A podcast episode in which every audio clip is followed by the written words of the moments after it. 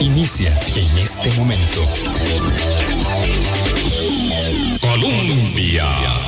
Con un país en sintonía, 8 en punto de la mañana. Gracias, bienvenidas, bienvenidos. Muchísimas gracias por hacer parte de nuestro Hablando Claro en esta eh, audición de último día de la semana. Cerramos eh, con el señor ministro de Hacienda, don Novia Costa, con quien tenemos muchísimo para conversar. Así que bueno, hay que apurar el paso. Me acompaña eh, mi colega Boris Ramírez también para el cierre de esta semana con un muy, muy buen café para esta jornada de conversación. Buenos días, Boris, ¿cómo estás? Buenos días, Vilma, y buenos días a toda la audiencia de Hablando Claro y de, y de Radio Colombia. Hoy sí nos acompaña el ministro de Hacienda, don Novia Costa, con un tema que a la ciudadanía siempre y a nosotros nos ha este, preocupado mucho, que es la evasión fiscal.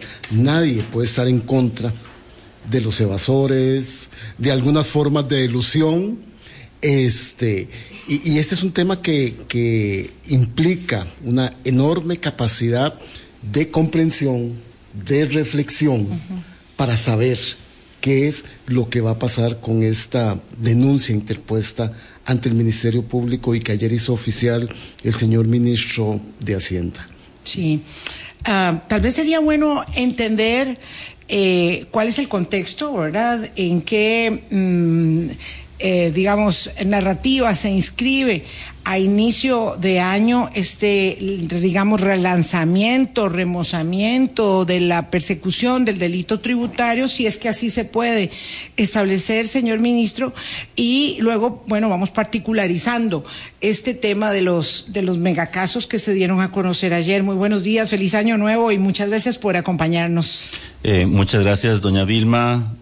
Eh, don Boris, gracias por la invitación para poder compartir con los oyentes temas relevantes. Tal vez me interesa eh, ese último punto que usted señalaba, porque tenemos prácticamente ocho meses de gobierno y tal vez el primer ejercicio que hizo el Ministerio de Hacienda fue cómo podemos controlar el crecimiento de los intereses y el nivel de endeudamiento que tiene el país. Y eso fuimos a la Asamblea Legislativa, pedimos el tema de eurobonos, eh, discutimos muchísimo este tema y salieron a relucir varias cosas, entre estas la necesidad de una lucha frontal contra la evasión. Una vez aprobado el tema de eurobonos, somos conscientes que tenemos una responsabilidad frente al ciudadano y es decirle cero tolerancia a la evasión, porque precisamente la la solicitud de los diputados es queremos ver acciones.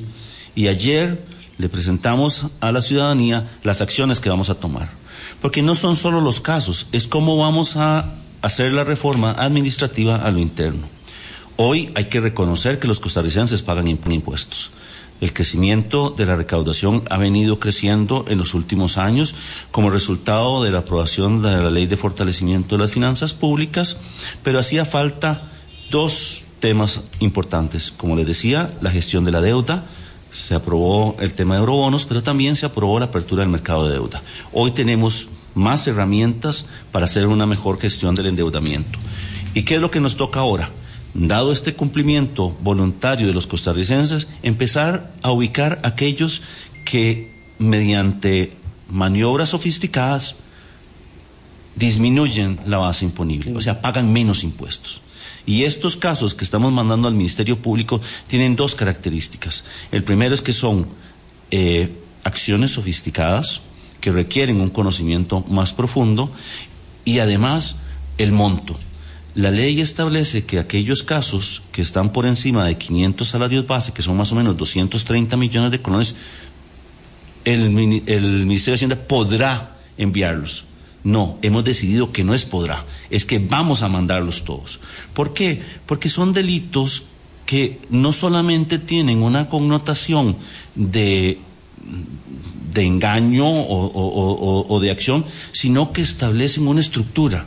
Ah, o sea, son gente que tiene la capacidad para defraudar y no vamos a tolerar ese tipo de acciones. No es lo mismo que a una persona por una situación económica no haya podido pagar sus impuestos o que por una situación este, particular eh, omitió el pago de los impuestos, hey, hay parte administrativa que se puede este, manejar. Exactamente. Don Nogui, es, que, es que eso es muy importante lo que usted está señalando, porque el país ha hecho desde hace muchos años muchos esfuerzos para dotar al Ministerio de Hacienda de herramientas modernas, tecnológicas, innovadoras, la factura electrónica, el registro de accionistas. Hay una serie de acciones que se han venido estableciendo para que usted hoy, sentado ahí en ese ministerio tan candente como es el de Hacienda, tenga esas posibilidades. La lucha contra la evasión fiscal también uno la ha escuchado de anteriores ministros y ministras de Hacienda. Este, pero en este caso específico, ¿cómo es que explican ustedes, verdad, haber llegado a partir de una plataforma que ya también estaba establecida desde la administración pasada de denuncia ya, una denuncia anónima contra un actor financiero, bancario del país muy importante, como es el, el BCT? A ver, aquí hay eh, dos temas importantes. La administración tributaria tiene un periodo de tiempo para accionar contra una, un, un, caso de defraudación, son cuatro años. Después de los cuatro años ya pierde este, esa capacidad. Eh, dentro del ministerio. Dentro del ministerio. Y entonces, exactamente, y entonces lo que nos corresponde a nosotros como funcionarios públicos es tomar conocimiento y trasladarlo al Ministerio Público porque el Ministerio Público, la acción penal, sí prescribe en 10 años. Y ahí sí hay posibilidad de eh, eh, accionar en contra de esta maniobra. Don, don Oye, vamos a ver. Eh, como decía Boris, este, siempre hemos oído que el ministro que llega, ¿verdad? La escoba nueva, dice cero tolerancia. Esto le vamos a demostrar a Costa Rica que sí lo vamos a detener para que la gente esté ya que está inconforme, porque nunca estamos eh, conformes pagando los impuestos, ¿verdad? Como dice un buen amigo, se llaman impuestos y no se llaman voluntarios. Entonces, eh, vamos a demostrar nuestra correspondiente responsabilidad luchando contra la evasión, pero uh, esto se corresponde también con herramientas y nuevos recursos, eh, primero para, para establecer ¿Cuál es la diferencia? Y ahorita vamos al caso puntual que Boris eh, quería eh, introducir. Eh, ¿Cuál es la diferencia hoy respecto de, no sé, hace dos años o hace un año, cuando usted no era ministro, pero sí conoce muy bien desde adentro de ese ministerio porque fue viceministro? A ver, yo creo que hay dos temas importantes. Creo que cada uno frente a las diferentes coyunturas tiene que tener prioridades. Me parece que las prioridades anteriores habían sido mucho enfocados en poder cumplir con el tema de, de, de, de los hitos que nos puso el Fondo Monetario. Eh, me parece que ese es un, un, tema que ocupó mucho a los anteriores este, ministros de Hacienda. Pero Estar aquí hay en el que... precipicio de, de, de, del impago, digamos. Estar en las puertas eh, es, del impago. Eh, ese tema, pero también hay que señalar algo, y es un tema de actitud. ¿Por qué digo yo de actitud? Porque como bien dijo don Boris, las herramientas estaban ahí. ¿Cuál es la diferencia que tenemos hoy? Hoy estamos en una mejor condición no estamos bien, pero sí estamos en una mejor condición que nos permite, a través de esas herramientas de que ha dispuesto el Ministerio de Hacienda, tener una nueva actitud. ¿Y, por qué hablamos? más a ello Exactamente. Han más resolver y, lo otro. ¿Es y lo otro que es importante es que dentro de esa actitud vamos a hacer un cambio en la administración. Vamos a crear un grupo de fiscales especializados en fraudes complejos. Y esa es la diferencia importante. Fiscales el Ministerio de tributarios, no fiscales, eh, fiscales de la fiscalía. Sí, exactamente. Que no se enreden. No fiscales auditores, entonces. Auditores, Auditores fiscales. Auditores. Eh, hoy el Ministerio de Hacienda tiene 25 auditores fiscales en grandes contribuyentes y 75 en la generalidad.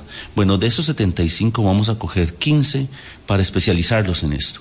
Y no solamente especializarlos desde el punto de vista del conocimiento, sino de las acciones, de, de eh, digamos, de esas estratagemas, pero vamos a tener, por ejemplo, a, a, la Policía Fiscal de Italia para que vayan tomando conocimiento de esa acción policial. Ya no es solamente el tema del estudio de los estados financieros y del análisis que tiene ahí, sino también de las conductas. Y tal vez esa es la gran diferencia en relación con hacer uso de las herramientas que ya existían con un nuevo enfoque. Claro, y es importante que usted está indicando especializar a estas personas dentro de Hacienda porque este tipo de delitos son muy sofisticados, utilizan muchos recursos, tienen muchísimas posibilidades. Entonces, si en el pasado o en el presente no se arman bien esos casos, pueden terminar en nada. Sí, y tal vez es el principal problema, don Boris, porque la gente tiene que entender que estas maniobras sofisticadas puede ser que no terminen, eh, eh, digamos, eh, siendo evidenciadas a través de un juzgado. ¿Por qué? Porque la preparación de quienes tienen que tomar decisiones también importa. Y ahí yo creo que ayer también le planteábamos públicamente a el fiscal general que nosotros íbamos a dar el paso también a, explicarles a ellos qué era lo que estábamos haciendo y por qué tenemos que hacerlo. Porque tampoco ganamos mucho mandándoselo al Ministerio Público si ellos no tienen el expertise necesario o el conocimiento o las personas adecuadas. Y ahí yo creo que no solamente tenemos que ver en el tema de capacitación, sino también de herramientas. Y eso es lo que es importante. Ayer se dieron a conocer tres casos. Eh, los tres tipifican en lo que ustedes llaman mega casos eh, y otros tres que dijo que anunciaron que van a enviar en menos de un mes. Eh, y, cuál es la naturaleza del megacaso para que la gente lo tenga claro y entrar a conocer cada uno de ellos. A ver, eh, nosotros consideramos megacasos por el monto. Mm. O sea, en el caso que comentamos al principio son alrededor de 11 mil millones de colones. Y el tema es, ¿por qué es un megacaso? Por el impacto que tiene. O sea, estamos hablando de casi 1.300 soluciones de vivienda. ¿ah? Estamos hablando de 23 mil becas de Avancemos. O sea, y, esa es la connotación. O sea, ¿cómo lo vemos? Que me dice, disculpe que me dice con esta comparación que usted está haciendo. Es cuando, cuando las autoridades le dicen esto a la ciudadanía, entonces lo simplifica. Lo simplifica mucho porque entonces dice, fue mi alma, estos ladrones me quitaron la posibilidad de tener casa. Y eso no es así, sabemos que no es así. Me parece muy bien para las explicaciones que usted pueda dar. Pero validarlo como tal es complicado porque entonces nos aleja del tema principal que ha sido una estructura de muchas empresas y de muchas este, personas que han evadido, ¿verdad? Y entonces llevar esto a una confrontación de estos ricos me quitaron, yo no puedo tener mi casa, creo que complejiza la discusión en esto. perdóneme que se lo diga. No, no, me parece necesario, Boris, porque es que esto no, no ayuda, digamos, este es un tema difícil de la, para, para entender. Claro que uno sabe que 11 mil millones de colones es toda la plata del mundo para eh, muchas personas, de nosotros, ¿verdad? Pero, pero es que, claro, entenderlo ¿verdad? En general, estamos hablando de 27.405 millones en, unos cuantos casos que están en el Ministerio Público y ahí vamos sumando miles de millones, pero la complejidad del tema, para entrar a entender por qué entre las autoridades administrativas, llámese Hacienda o Conavi y el Ministerio Público y el OIJ, llámese este evasión fiscal, cochinilla o lo o, lo que, ¿verdad? Porque son casos de, amplia data, de muchas, de, décadas incluso. Ustedes están verificando casos que tienen que ver con el año 2008 al 2015, al 2016, al 2022 y entonces, claro, perdón, al, al 2018, entonces la gente dice, ¿y, ¿y qué estaban haciendo las autoridades de Hacienda? ¿Y por qué se le pasan los goles de esta manera? Y entender la naturaleza de, de esta de este fraude complejo tal vez es lo que nos ayudaría a situarnos en el tema número uno del desafío de las democracias 2023, que es crimen organizado, porque esto también es crimen organizado. Sí, efectivamente. A ver, yo sí quiero este, señalar algo. Cuando decimos el megacaso y lo convertimos en algo tangible, lo que queremos es que el ciudadano entienda cuál es la naturaleza de la defraudación, porque al final del día esto no es un tema en donde el que defrauda le está robando al Estado. Al final de cuentas, el Estado lo único que hace es una transferencia. Claro, administrar O sea, el exacto, bienestar entonces, de las personas. eh, Eso es eh, eh, clarísimo. eh, es- Eso es un poco lo que se está tratando de hacer. El segundo tema son los montos. O sea, son montos muy importantes. La ley establece que el, el, el Ministerio de Hacienda, Tributación, debería mandar los casos, o podría mandar los casos, por encima de 500 salarios base, y estamos hablando de más de 230 millones. Estamos conscientes de que los casos más complejos son los que tenemos que llevar al Ministerio Público, porque en general tenemos otro problema, y es la parte administrativa es extremadamente larga, extremadamente tortuosa y podríamos terminar como eso que usted acaba de decir, en donde los casos pasan años de años, llegamos a cobro judicial y todavía hay posibilidades de hacer un arreglo, de hacer cosas. Y me parece que entonces perdemos el sentido mismo del delito. ¿ah? Cuando Sí, usted... Ese, Ese- ese es el punto. Bueno, eh, es eh, el a- punto. ahí es donde está. Entonces, lo que queremos es darle vuelta y decir, pucha, primero es un delito. ¿Ah? ¿Por, por qué primero es un delito? Porque al final de cuentas está tipificado, existen las, las cosas y mi responsabilidad hoy es convertir eso en un caso sólido.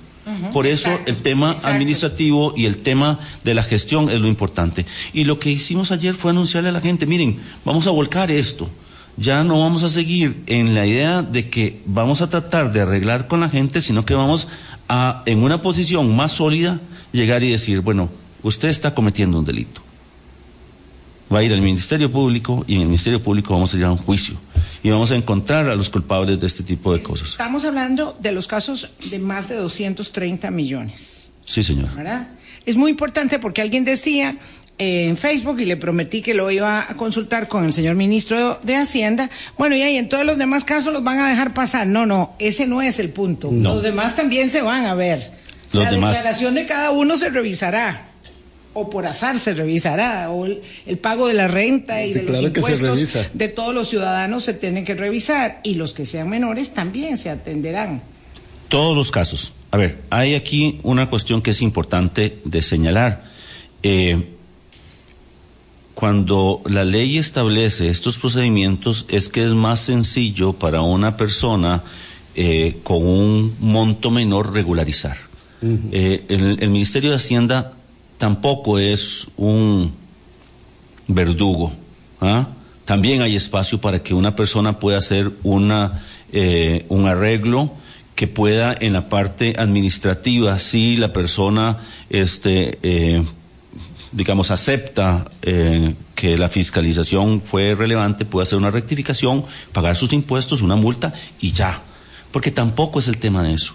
Lo que hemos dicho es que en aquellos casos en donde el monto es elevado, vamos a ir a otras instancias porque precisamente ese es el problema. Si usted siente impunidad, Lo sigue no, haciendo. lo sigue haciendo. Don, don Nogui, para puntualizar en esto que le estaba consultando Vilma de los 230 millones. Entonces, estos casos a partir de 230 millones ahora son los que ustedes van a empaquetar en estos megacasos. Como para que la gente entienda. No, a ver, megacaso, estamos hablando de, De tres montos. casos de más de 6 mil millones de, de colones. Ok. ¿Ah? Estamos hablando de esos y por eso hablamos megacasos. Lo que vamos a hacer es el análisis y vamos a ir cuando, cuando tengamos los casos, los vamos a pasar al Ministerio Público porque precisamente encontramos maniobras sofisticadas y la gente no quiere aceptar las fiscalizaciones. ¿Me explico? Bueno, pero vamos a ver, si a mí me toca la puerta el Ministerio de Hacienda, Dios no lo quiera, este, eh, y yo digo, no, no, no, no, ya, ya ahí hay un problemilla, hay un problemilla, en lugar de decir, sí, claro, vengan a ver, aquí está eh, lo que, lo que compré, lo que gasté, lo que invertí, lo que tributé, porque entonces obviamente hay una presunción que es un poco fregada, eh, aunque me asistan los derechos y no deba ser atropellada, porque tampoco uno no quiere una autoridad que se, eh, que se convierta, digamos, en, en el brazo articulado, y lo hemos visto en otras partes, de- desgraciadamente, de, del revanchismo político o de cualquier otra, digamos, especie de, de mm, gestión política que se da mucho, lamentablemente, en algunos regímenes que son democráticos, dicho sea de paso. nada más alejado del interés del Ministerio de Hacienda. Y lo digo con completa transparencia para los efectos de las personas. Nadie está diciendo aquí que esta es una acción para eh, gestionar algún tipo de eh, acción contra una persona. Esto es un tema que parte de un análisis de las declaraciones de las personas. O sea, no, no, no tiene que ver con eso. Usted lo acaba de señalar, doña Vilma. Si la si, si, la tributación viene aquí y le pide sus libros y usted se los da y le dice, mire, es que esta partida su contador la asignó mal y era aquí y usted tiene que pagar un millón de colones más, usted dirá, no, voy a ir y le voy a decir, no, eh, voy a presentar las diferentes este eh, voy a pelear con uñas y dientes. Claro pero pero, le asiste ese derecho claro. Cosa diferente es cuando yo encuentro una maniobra que está diseñada para que usted no pague impuestos. ¿Ah? y esa maniobra es la que sí yo voy a perseguir. Incluso en ese momento cuando yo encuentro esa maniobra y le digo esto eh, lo puede cambiar haciendo una fiscalización, lo podríamos hacer. Pero si usted dice que no, yo tengo el derecho de mandarla a la parte administrativa o al Ministerio Público, después de 230 millones. Y esa es la decisión que debe tener el Ministerio de Hacienda. Permítame, señor ministro, son las 8.20 de la mañana. Hacemos una pausa y regresamos. Colombia con un país en sintonía, son las 8.23 minutos de la mañana. Conversamos con el titular de Hacienda, don Nogui Acosta, y vamos a ver un poco lo que se mm, anunció ayer. Bueno, por mucho relanzamiento de la lucha contra la evasión fiscal, por eh, eh, mucho que se hable de procedimientos y de detalles de toda naturaleza. Aquí lo que importa, ¿verdad? Lo que cuenta es este, la particularización de uno de los tres casos. Porque es muy interesante, señor ministro. Ustedes anuncian tres casos, uno relacionado con vehículos, eh, audio y video y alquileres de casa, todas esas actividades en una sola empresa, del periodo fiscal 2016. Hay otro caso eh, que tiene que ver con legumbres y hortalizas, ya nos podrá explicar cada uno, del periodo 2018, y ahí estamos hablando de más de mil millones de colones y luego el primer caso, el caso estrella, que es por 11 mil millones de colones de supuestas defraudaciones entre el 2008 y 2015. Es que ha pasado mucha agua bajo el puente. Em, de sociedades costarricenses y panameñas, ustedes no lo detallan, hablan de una persona física ligada a un banco privado y evidentemente fueron eh, mm, pocas las horas que transcurrieron para poder ligar el expediente del caso con el, eh, la corporación BCT, que ya había dicho en horas de la tarde, antes de que se estableciera que era su expediente, que no tenía eh, ningún incumplimiento de obligaciones tributarias en sus 45 años de existencia, pero antes de que se estableciera que el expediente les pertenece. Entonces, ¿por qué no hablamos de los casos?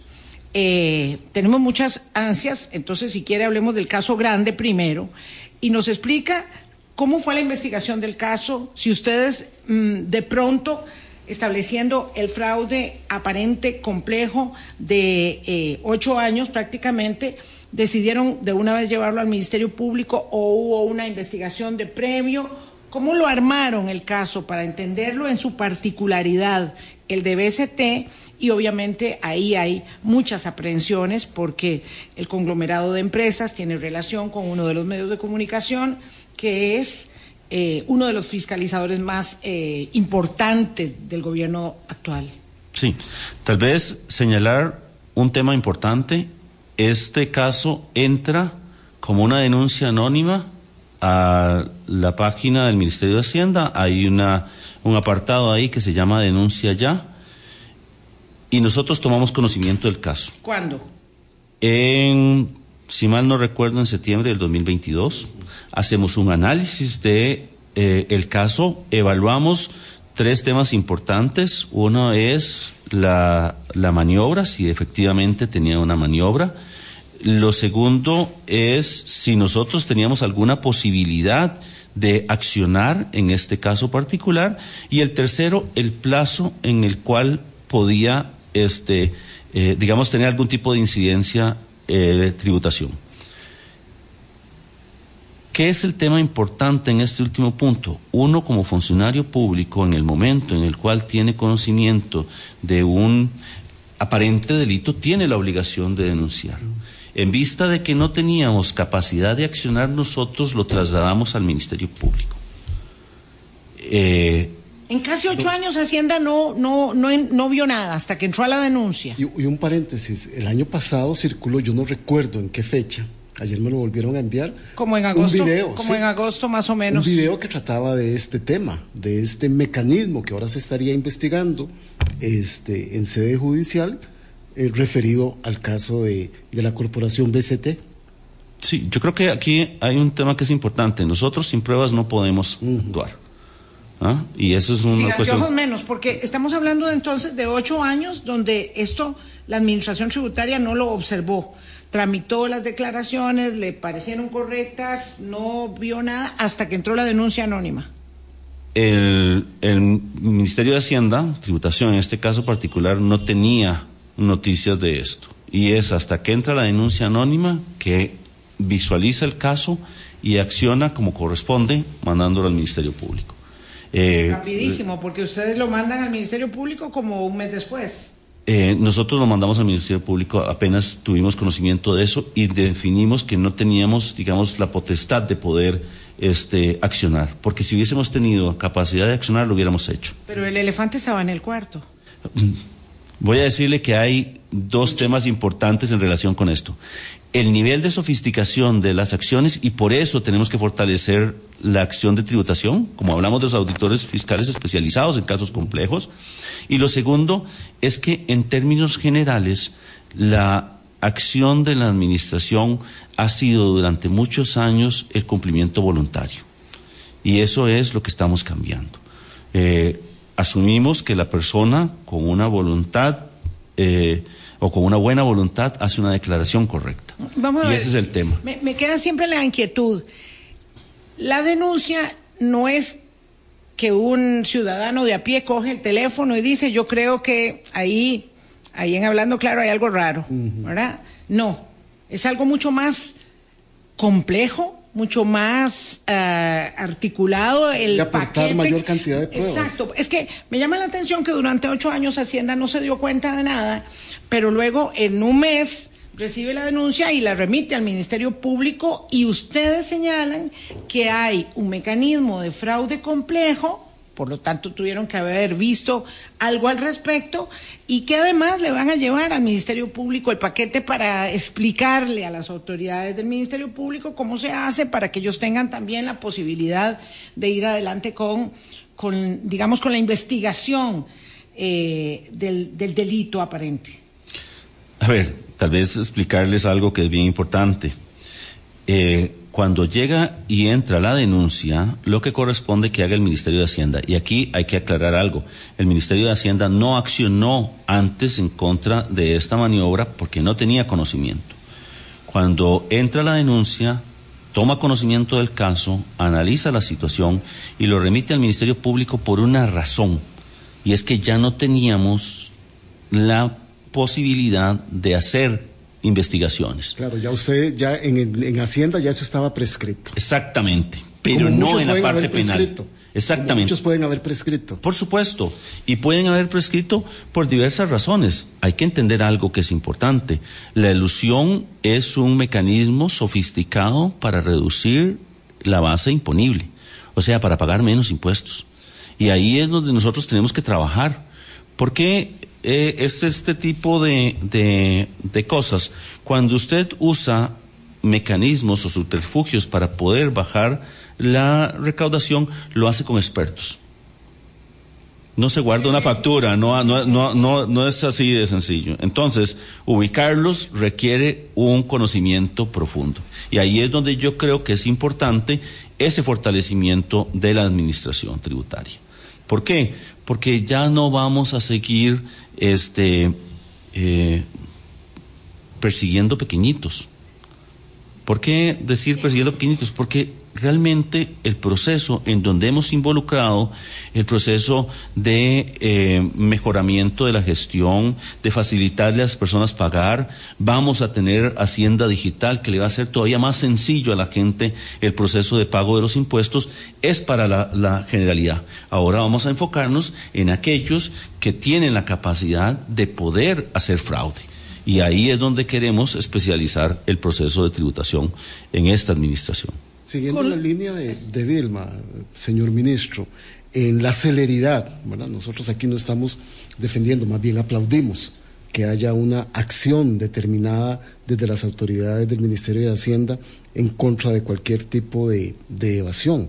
Pero de ahí uno no puede soslayar, como decía Vilma, que este conglomerado eh, agrupa a un medio de comunicación que ha sido especialmente crítico con la administración de don Rodrigo Chávez. Que tienen una pelea abierta, abierta o sea, el, sí. el, el Ejecutivo con, con, el medio de comunicación, eh, demandas, en fin, eh, hay, hay una circunstancia realmente muy compleja. Que uno no puede, que uno no puede soslayar, ¿verdad? Exacto. Y entonces, obviamente, reconocemos la capacidad técnica del Ministerio de Hacienda, pero mucha gente se pregunta, ¿será esto una acción de un mandato de vendetta?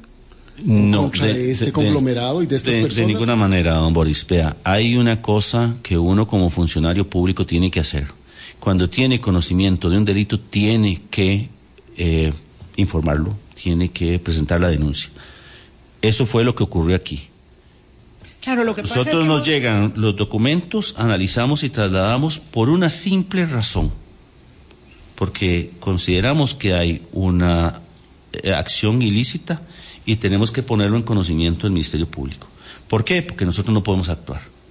Si hubiese estado dentro del ámbito del Ministerio de Hacienda, también era nuestra responsabilidad. Igual que cuando llega una persona y presenta una denuncia, yo tengo una responsabilidad de darle una respuesta. Y este caso entra como una denuncia anónima al Ministerio de. Era una denuncia con sustento probatorio. Eh... Con documentos, con este, eh, copias de, de, movimientos, etcétera. Y ahí está. ¿Podría presumir que era una denuncia con documentación de una persona que conocía a ese conglomerado desde adentro? Digo, porque cualquiera no tiene esos documentos a la mano. Mire, lo que nosotros este, conocemos, y voy aquí a hacer una aclaración importante, el ministro de Hacienda no tiene participación en los casos. Uh -huh. No puede porque es una figura política y no debería involucrarse en eso. La información que tenemos es el tema de la denuncia, estaba documentada, la tributación hace el análisis y lo Se traslada al Ministerio Público porque considera que hay caso. El más Si alto no- cargo del Ministerio de Hacienda que conoce el detalle es el director de tributación. El director de fiscalización. El director de fiscalización, no el director de tributación directa. Ah. Él Es que conoce, esto- conoce a ver, hay un tema que es bien importante. Nosotros tenemos que separar la parte técnica de la parte política. Claro. y esa es. separación existe en el ministerio. Es absolutamente Fundamental. indispensable. Por supuesto, y así existe.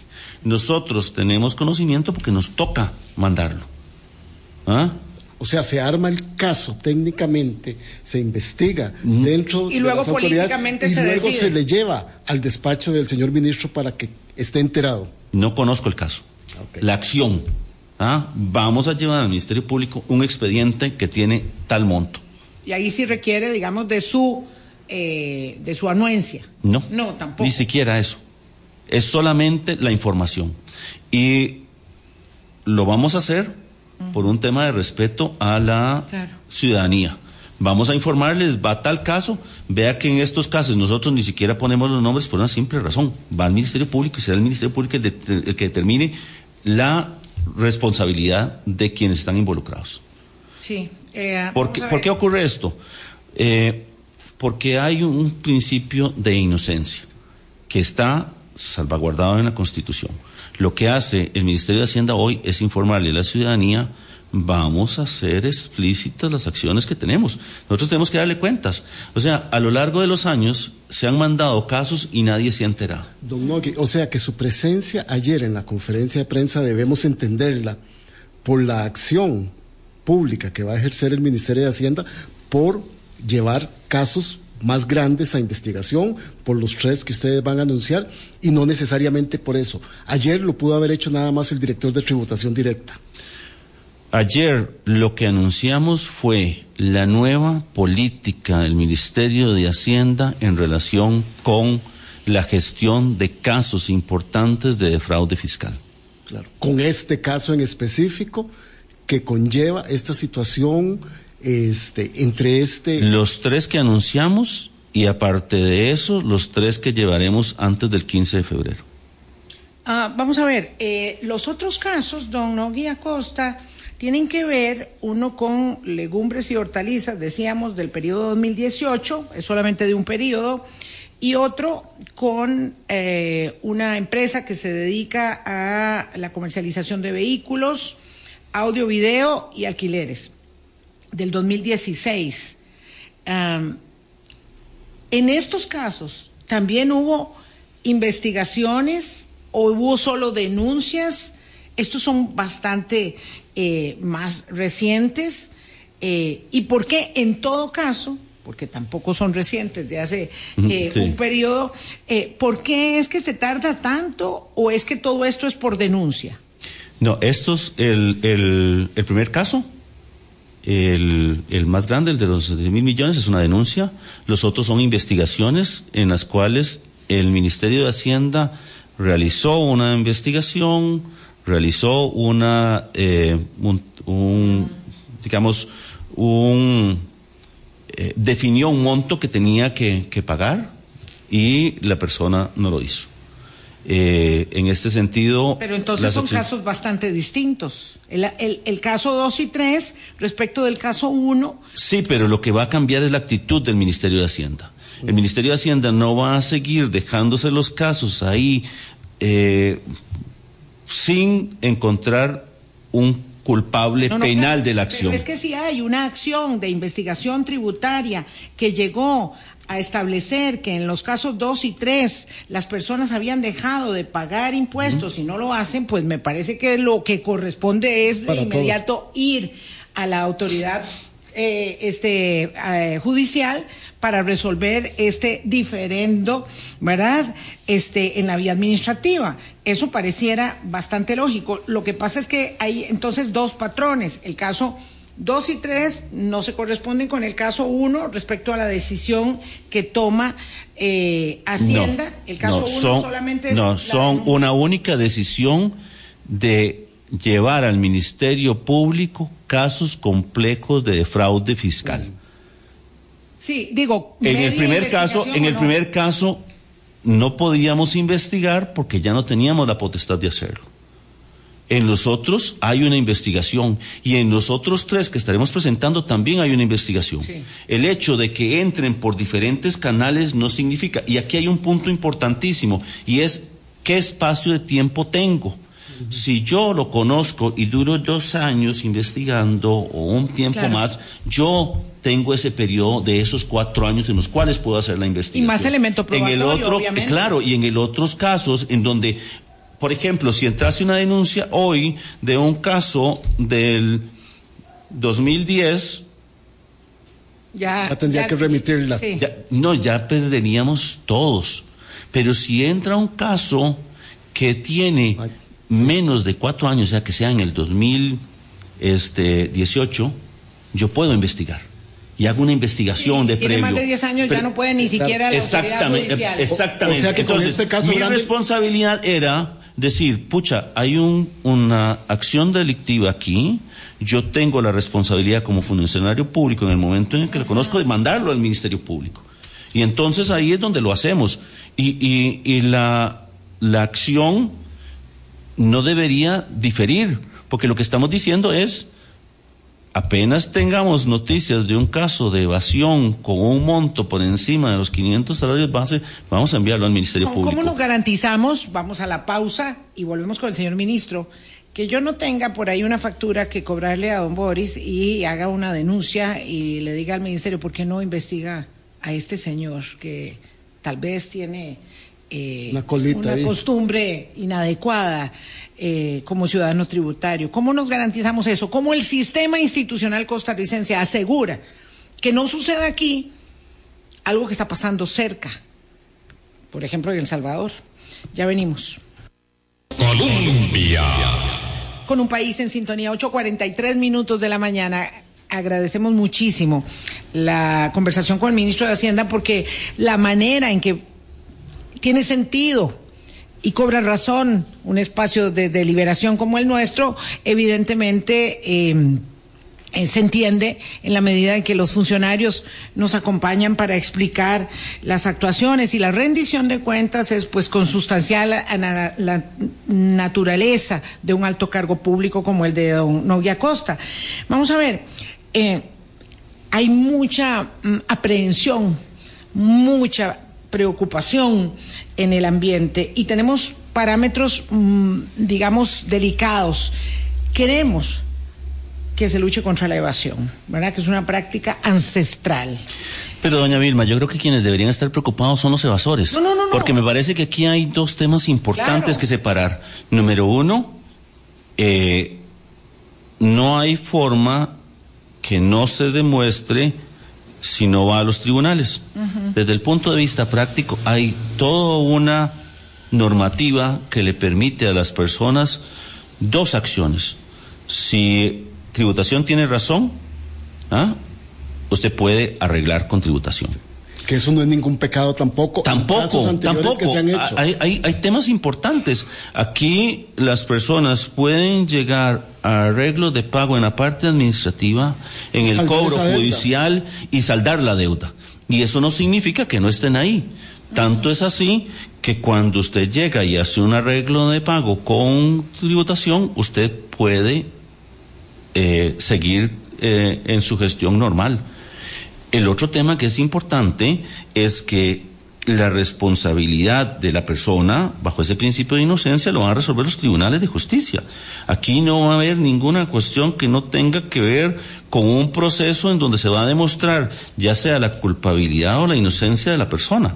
Yo creo que no, yo creo que el temor debería ser más bien una seguridad de que mi contabilidad, mis gestiones están apegadas a la legalidad. Sí, el- el- El Ministerio de Hacienda no va a mandar a nadie porque se le ocurra llegar y decir, mira, es que me cae mal Boris, porque eso no es la acción. El, que, principio de que, de, de que quien nada debe, nada teme, eh, lo entiendo perfectamente. Pero conocemos casos, y yo me voy a referir específicamente al caso, al caso de El Salvador o al caso mexicano, que también ha sido de dominio público, donde la administración tributaria eh, genera una práctica que vulnera el derecho de los ciudadanos. Entonces yo lo que quiero es establecer con absoluta y contundente claridad del señor ministro de Hacienda que eso en Costa Rica no va a pasar, no debería o no podría pasar por cuáles bardas y por cuáles garantías, porque a mí lo que me llama la atención es que, don Nogui, usted sabe que somos todos muy quisquillosos hoy, encontramos un anuncio de persecución del delito tributario hace una semana muy similar en su forma y en su puesta en escena en El Salvador. Y encontramos también en México, que es lo que más me horrorizó, cómo se este, daban a conocer las declaraciones tributarias de personas que estaban en contra de eh, el señor Andrés Manuel López Obrador. Entonces yo creo que es muy importante dejar establecido eh, contundentemente que en Costa Rica eso no va a ocurrir. Pero yo Que no creo sea que. una pe- revancha. Pero, pero, doña Vilma, yo creo que aquí tenemos que tener claridad en algo. El marco jurídico costarricense tiene una serie de eh, salvaguardas para las personas. O sea, la declaración de impuestos es confidencial. Aquí no vamos a hacer esas declaraciones. O sea, nosotros no podemos resolver eso. Podemos llegar y mostrar los casos. Incluso nosotros no hemos dicho de quién se trata porque hay un principio de inocencia que tenemos que salvaguardar también. Ah, claro, pero y si ahí yo creo el número del expediente, obviamente yo fui rápido a buscarlo porque los periodistas estamos en nuestro oficio también. Mire, mire, hay un tema que es importante. Nosotros no dimos el número de expediente. Y fue un error mío decir que lo podíamos dar. Después hicimos Ah, la claro, es que consulta. usted dijo. Sí, claro. Y fue un error mío. que se le hizo. Sí, Eh, y dijeron me- persona física eh, ligada a banco privado. Pero eso Claro, no, claro, no tiene, claro. o sea, no, no, perdón. digamos que ahí fuimos, fuimos sumando nada más. Por supuesto. no sale de eso. El tema no es cómo supimos, sino eh, la garantía que requerimos eh, ante la preocupación que existe de que hay prácticas que se están dando y sobre todo porque de la conferencia de prensa del Ministerio de Hacienda de El Salvador fue exactamente una semana antes, eh, se anunció una persecución nueva contra la evasión tributaria. Me contaba un amigo politólogo salvadoreño que ahora están haciendo una práctica este, que es muy, muy este, efectiva y es que eh, le abren investigaciones en curso a empresas privadas, privadas, que pautan en medios de comunicación que no son afines al gobierno. Entonces, claro, imagínese cómo está la susceptibilidad y la sensibilidad. Entonces, Pero- pero- queremos que haya una lucha efectiva y eficaz contra los evasores tributarios, ¿verdad? Eh, pero evidentemente queremos tener salvaguarda de que esto no va a ser una práctica que se escurra, ¿verdad? Este, en otras, mm, en otros Pero, doña Vilma, creo que eso es un poco desconfiar de, Claro. de la institucionalidad de este país. Perdón, lo que ha demostrado la institucionalidad de este país es que está hecha para darle al ciudadano una serie de derechos que se van a salvaguardar siempre. Y me parece que esto no tiene esa connotación.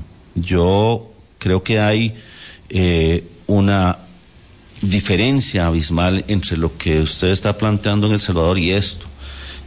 Esta acción es el resultado de una demanda de los señores diputados en la discusión de eh, los eurobonos de que Hacienda debería tener una acción más importante en el tema. Y le voy a comentar algo. Este es el principio de un proceso en donde vamos a plantear la reforma eh, del marco tributario para avanzar hacia renta global. Va también una reforma al Código de Normas y Procedimientos Tributarios y vamos a definir ya un, Un marco. un marco jurídico diferente que estaríamos presentando en marzo. Nogui, Nosotros creemos que aquí hay dos problemas en el sistema tributario costarricense. El primero es que tenemos un sistema cedular que hace que la gente pueda distribuir rentas y pagar menos. Vamos a cambiar eso y quien tiene más va a pagar más. Y eso es un tema que es importante. El segundo tema que creemos que tenemos que ir evaluando es cuál es el proceso para hacer los cobros. Claro. Nosotros tenemos aquí un proceso que nos lleva 10 años ¿ah? llegar al cobro judicial. Y digo cobro judicial cuando tenés razón. ¿Por qué? Porque tenés un garantismo exacerbado. Y no estoy diciendo que no tengan derecho las personas, pero aquí hay un proceso que le puede asegurar a usted 10 años en los cuales usted no puede pagar, porque llega al cobro judicial, hace un arreglo, paga y se acabó. No, no, y no. entonces todas esas acciones no funcionan. Enhorabuena, todas esas acciones que ustedes están tomando, pero la preocupación ya no de materia tributaria, sino de materia política. Este, y, lo pero- y se lo decimos a usted por ser un consejero importante de la administración, pero uno puede venir viendo como ciudadano un patrón, ¿verdad? El periódico La Nación hace unas investigaciones en campaña contra el candidato don Rodrigo Chávez y hay una acción ahí posterior a eso. En una investigación electoral, el Banco de Costa Rica da una información y la administración le quita el fideicomiso De de la uno. carretera a San Ramón. Ah, pero yo creo que, Boris, perdón, eso, pero yo no, creo que e- e- es- esa teoría tiene un problema de fondo. No, no, no, Perdón. se, se la acepto. El, el fideicomiso del BCR no hizo ninguna de las acciones. Le cuesta 10 millones por mes a la gente sin hacer las cosas. Claro. y ahí hay un tema que es complicado. Pero todas las es obras como- impostergables están hechas, las OBIs. Sí, Digo, pero están en proceso. Pero perdón, están financiadas por el Estado, no fueron por el fideicomiso. Pero claro, es que ese es el punto. Es que en este ambiente de susceptibilidad que hay, Y, y voy a decirte Y- algo que todavía tiene un hay- hay problema. Boris. Desde el punto de vista del BCR, hay un tema que es importante. La gente piensa que el hecho de llegar y decir que vamos a vender el BCR tiene una connotación. Después de la aprobación de eurobonos, nos hemos dedicado al proceso de ir viendo cómo podemos hacer un objetivo que tiene este gobierno fundamental, y es bajar la relación deuda-PIB del 60%. Con las nuevas condiciones, bajamos esa relación deuda-PIB en el 2027. Pero desde el punto de vista de la estabilidad de este país, creemos que hay que empezar a llegar por debajo del 60% para volver a hacer inversión en infraestructura. Es fundamental, este país ya no puede seguir con infraestructura Perdón. sin inversión. Y en el segundo tema es que desde el punto de vista práctico hay que aumentar el gasto en los grupos vulnerables. Hemos perdido esa capacidad de darle oportunidad a la gente de mejorar sus condiciones de vida. Usted como es de la casa tiene 30 segundos y don Nogui Acosta le queda ahora un minuto y medio So- para que, termine de elaborar so- Solo su quería terminar porque Le, le doy 30 minutos de los míos. el, o- el otro, 30 el segundos, otro- perdón. El otro es contra el expresidente de la Caja del Seguro Social y directivos, ¿verdad? Entonces también hay una acción que arremete fuerte con eso y ahora se viene esto que en el conglomerado del BCT está el, está el medio digital CR hoy. Entonces, obviamente, muchas personas pueden tener y decir, aceptamos y no ponemos en duda lo que usted nos ha dicho, señor ministro, ¿verdad? De lo que va a seguir haciendo esta lucha, pero está esa preocupación. A ver, un yo... ambiente de, de, de- de- de desmejoramiento. Y pueden empezar a investigar Hay un a ambiente de periodistas. polarización. Exacto, hay un ambiente. Pero yo creo que hay dos cosas aquí que Certeza. tenemos que separar terriblemente. Y vean, yo creo que esa, esa teoría de la conspiración no existe. Y no existe por tres razones importantes. Número uno, desde el punto de vista político, yo no tengo conocimiento de las declaraciones de impuestos. Yo no puedo ir contra las empresas por una simple razón, porque hay todo un proceso. El segundo tema que es importante es que acabas de mencionar varias personas o varias cuestiones que tienen ahí que ver. Eh, y, y quería responder en relación con eso. No tiene nada que ver con el medio de comunicación, no tiene nada que ver, bueno, con los dos medios de comunicación, y no tiene nada que ver en lo personal con don Álvaro Ramos, por una simple razón. Eh, hay algo aquí que la gente tiene que entender. La constitución política establece que el día que la caja no pueda pagar los gastos, le toca al Estado hacerlos. Entonces, el presidente de la Caja Costarricense de Seguro Social tiene que saber que lo que está protegiendo es el servicio para las personas. Hoy hablamos de reducir el gasto de gobierno. ¿Usted sabe lo que representa que tenga el Estado que empezar a pagarle a la caja por los servicios que estaría prestando adicional a los que ya le da. O sea, Y lo que no el pagado, tema fundamental es todavía, la decisión tomada. Pucha, no, pero es que no es un tema No, sencillo. pero es que el asunto Vean, es que hay, legal, hay dos cosas que desde el punto de vista... El aumento era tan legal que No, que. pero no era que- oportuno. que- no, y ahí no, es donde uno tiene que tener entendido cosas. no, Perdón, legal, le voy a decir una cosa. que Adelantó el que déficit, aceptar. adelantó el problema del déficit en la caja un año. En el 2026, Me el próximo que gobierno no solamente en va a tener que pagarle a la caja lo que le corresponde, sino también adicionalmente entrar a apoyar al, al seguro de enfermedad y maternidad. Terrible para el país. No, no, no digo que no, no digo que no sea un costo económico, pero digo que fue una decisión legal y legítima. Y pero no oportuna. Y lo legal y lo legítimo también tiene que tener oportunidad. No, y y le voy a decir algo. El gobierno derecho. anterior le correspondió también presentar un decreto que congeló el salario. Sí, sí. Y este gobierno tuvo que derogarlo y decir que en el 2024 vamos a pagar ese aumento salarial. Lo pudo haber hecho también él. Y me parece que es un tema de responsabilidad con las instituciones también darle sostenibilidad. No se vale saber que se tiene alguien que lo puede financiar y decir, ahora sí, yo me gasto la plata y se la entrego a la gente. Yo creo que es un tema de responsabilidad y ahí tenemos que tener una visión mucho más integral del Estado. No resuelve el No, problema lo- lo del- del Estado lo teniendo la caja. día porque me gusta mucho Cuando guste. Sí, no, no, no, muy bien. Cuando va cobrando, cuando va cobrando vigor. Gracias al señor ministro de Hacienda, don Nogui Acosta. Gracias a ustedes, amigas, amigos, pásenla muy bien, cuídense mucho, aprovechen el buen tiempo, actividad física. Mm, Vale mucho la pena en esta, bueno, vale siempre la pena, pero ahora todavía hay que aprovechar mejor el tiempo. Chao. Que se cuiden todos. Feliz fin de semana. Hablando claro, hablando claro.